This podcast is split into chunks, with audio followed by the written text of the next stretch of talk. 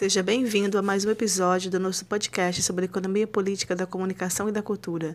Meu nome é Cíntia Freire e hoje vamos falar sobre o artigo O Retrato da Cultura e da Legislação Midiática Brasileira no JN, das pesquisadoras Eula Dantas Taveira Cabral, Karen Santarém Rodrigues, Daniele Rodrigues Fulani e Juliana Menezes. Eula Cabral é jornalista, doutora e mestre em comunicação social, com pós-doutorado também em comunicação. Atua como professora do programa de pós-graduação em Memória e Acervos da Fundação Casa de Rui Barbosa. É coordenadora do nosso grupo de pesquisa Economia Política da Comunicação e da Cultura, EPCC, e chefe do setor de pesquisa em políticas culturais da Fundação Casa de Rui Barbosa.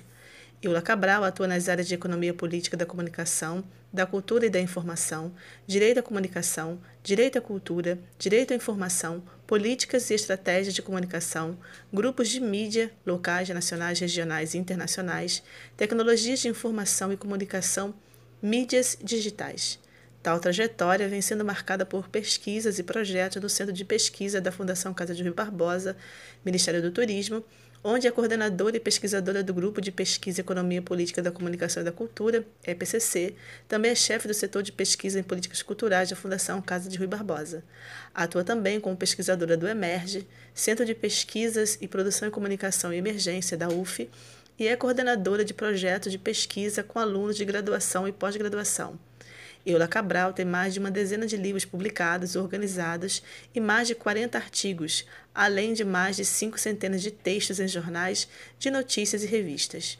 Karen Rodrigues é jornalista, mestranda no programa de pós-graduação em mídia cotidiana da Universidade Federal Fluminense, da UF, faz parte do grupo de pesquisa Economia Política da Comunicação e da Cultura da Fundação Casa de Rui Barbosa. Daniele Furlani, bacharel em Ciências Sociais, mestrando em Sociologia pelo Programa de Pós-Graduação em Sociologia da Universidade Federal Fluminense, é integrante do grupo de pesquisa EPCC, Economia Política da Comunicação da Cultura e Laboratórios de Estudos de Gêneros e Interseccionalidade.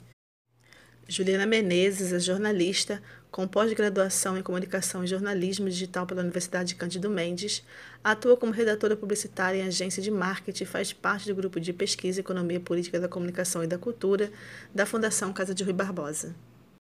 Vamos conhecer o capítulo publicado pelas autoras?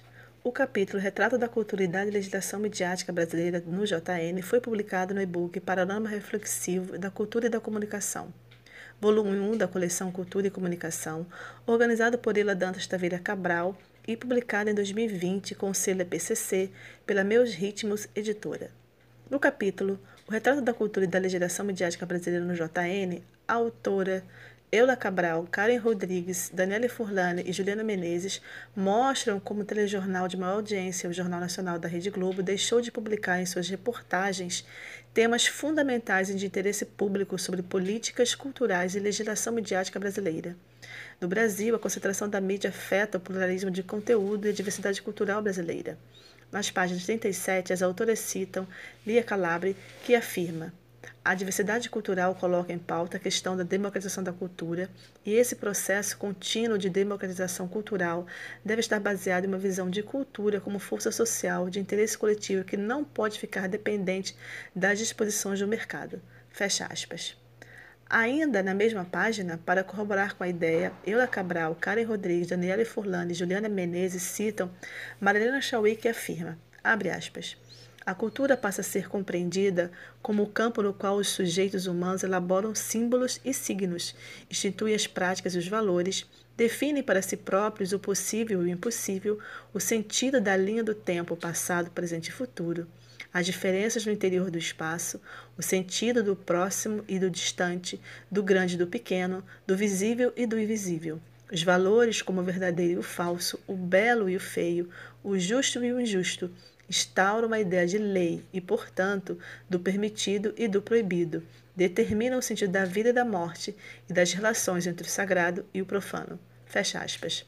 As autoras citam Patrícia Bandeira de Mello, que verifica, abre aspas, não existe sociedade sem cultura, fecha aspas.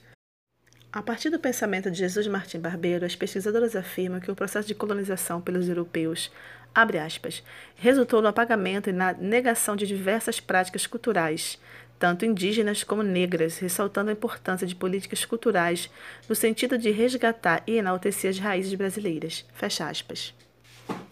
Eula Cabral, Karen Rodrigues, Daniele Furlani e Juliana Menezes, na página 38, citam Viviane Cardoso, pesquisadora sobre diversidade cultural, que verifica, abre aspas, pensar em diversidade cultural é pensar nas relações sociais entre indivíduos inseridos em sociedade e nos sistemas de manutenção delas oriundos, fecha aspas.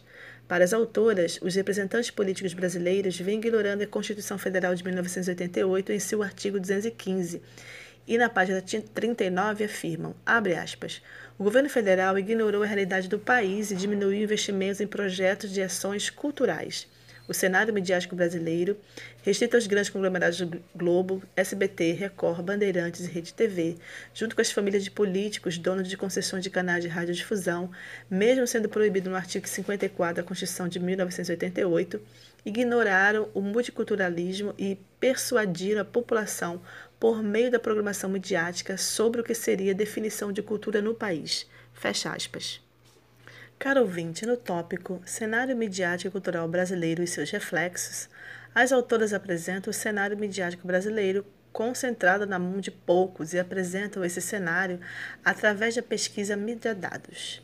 Diante do cenário, Eula Cabral, Caris Rodrigues, Daniele Furlani e Juliana Menezes, na página 40, afirmam, abre aspas, Concentração da mídia no Brasil acontece porque os grandes conglomerados, incluindo os de telecomunicações, não seguem o que dizem as normas legais. E com a internet, essa influência se estende também nas redes digitais. Fecha aspas. As autoras citam César Melink quanto à importância do direito à comunicação. Abre aspas. O direito a comunicar é percebido por seus protagonistas como mais fundamental do que o direito à informação, como atualmente disposto pelas leis internacionais. Fecha aspas. As autoras perguntam: no Brasil, o governo vem atuando em prol de políticas culturais para os brasileiros? A partir do texto de Lia Calabro, evidenciam, abre aspas, o que temos vivido no Brasil são alguns períodos de construção de políticas públicas de cultura seguida por períodos de desmonte e redirecionamento ou de omissão do Estado. Fecha aspas. Para compreender o retrato da cultura e da legislação midiática brasileira no JN, analisar as edições do telejornal no período de 15 a 22 de outubro de 2019.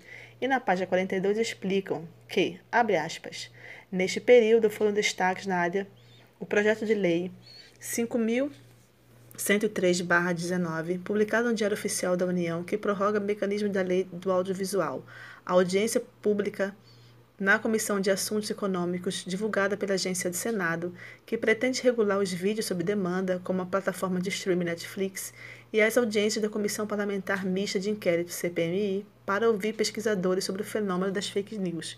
Fecha aspas. Como metodologia, utilizou seu livro de códigos formulado pela doutora em comunicação Cláudia Galhardi, idealizadora do SAV. Na mesma página, as autoras citam William Bonner, que afirma, abre aspas, como todo veículo jornalístico, o JN busca aquilo que os profissionais da área chamam de furo, uma informação de grande importância que nenhum outro jornal, site ou programa tenha tornado público antes, ou o de que mais importante aconteceu naquele dia. Fecha aspas.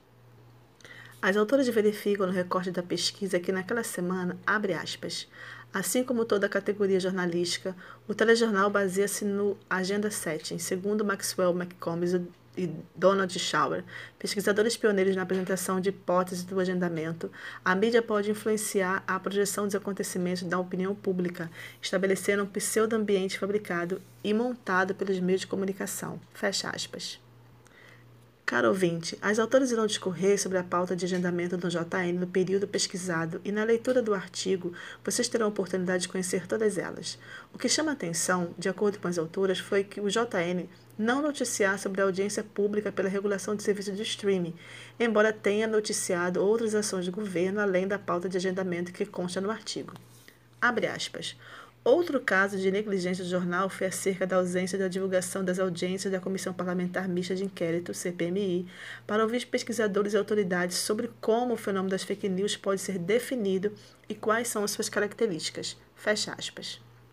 Em suas considerações finais, as autoras Eula Cabral, Karen Rodrigues, Daniela Furlano e Juliana Menezes verificam que, abre aspas, O Jornal Nacional, com o maior telejornal do país, líder de audiência e símbolo cultural do jornalismo, tem a responsabilidade como telespectador de informar acerca da atuação do governo na área da cultura e da mídia brasileira.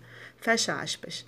As autoras verificam que as decisões tomadas pelo governo nestes sete dias sobre cultura, políticas culturais e legislação midiática brasileira não foram reportadas pelo JN pois elas estão relacionadas ao oligopólio midiático no qual o telejornal é exibido, e o mesmo não promove a diversidade e o pluralismo de informação necessários na comunicação brasileira.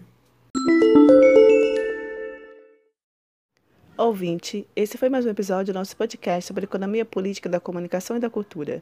Se você quiser saber mais sobre o assunto, visite nosso site APCC. Lá temos indicações de leituras, notícias atualizadas e a legislação das áreas de comunicação, cultura e informação. Curta nossa página no Facebook, Economia Política da Comunicação e da Cultura, e no Instagram, EPCC Brasil. E veja os nossos eventos científicos no nosso canal no YouTube, EPCC Brasil. Obrigada por sua audiência, ouvinte, e até a próxima.